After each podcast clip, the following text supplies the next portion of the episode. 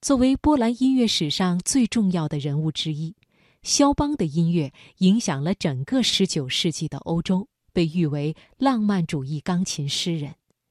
那么，在肖邦的故乡，躺在草坪上听一场肖邦音乐会，会是怎样的感受呢？接下来被你送上李树波的文章《躺着听一场音乐会》，选自《新周刊》。心灵不再孤单，因为你我分享。读心灵。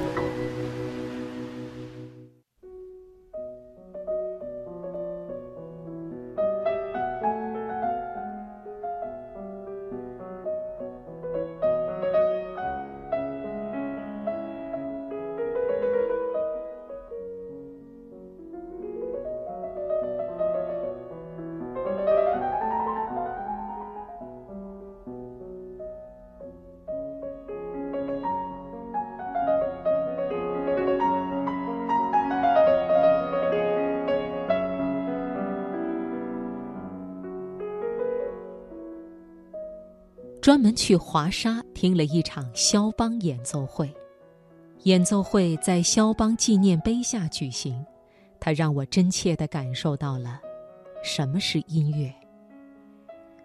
那天到了音乐会的举办地皇家瓦金基公园附近，我便汇入了向着同一方向前进的涓涓人流。进了公园，还想在周围走走，有个女孩主动上前告知我们。音乐会是在那个方向。其实不用他说，琴声早已像魔笛一样裹着我们走过去。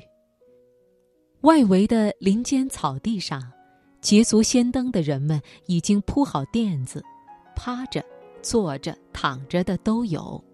小婴儿也安静地在垫子上爬几步。再往里，便是肖碑纪念碑边的一潭湖水。靠湖的草坡上，一圈圈的坐满了听众，少说也有几千人之多。有席地而坐的，也有几排椅子供老爷爷老奶奶正襟危坐；有戴帽子、穿长裙的窈窕淑女，也有穿拖鞋短裤的年轻人士。一切随心。细腻的琴声已经弥漫在空中。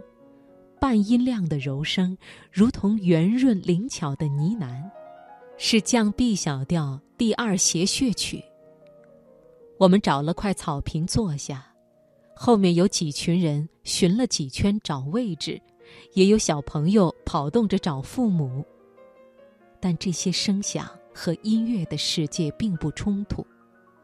事实上，听众都已经沉浸在那忽而情思轻转，继而铿锵沸腾的琴声里。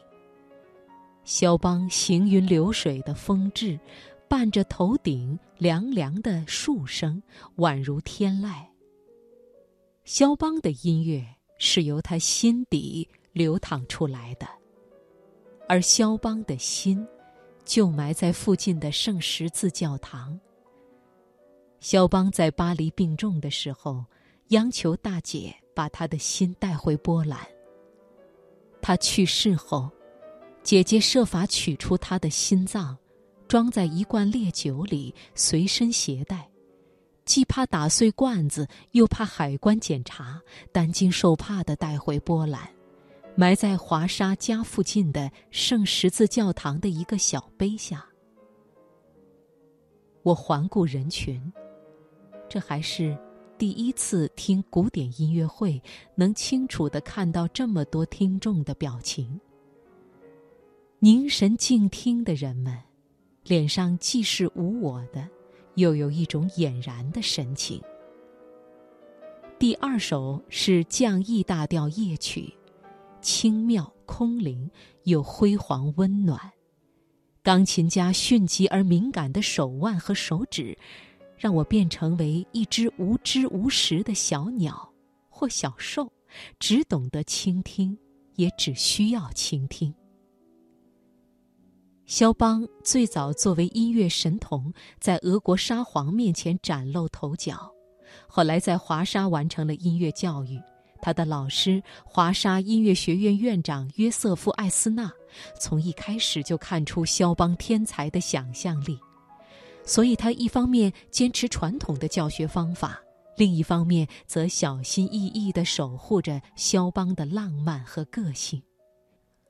后来，我们开车从华沙到格但斯克，避开高速路，走的都是田间小道，一种压倒一切的幸福感。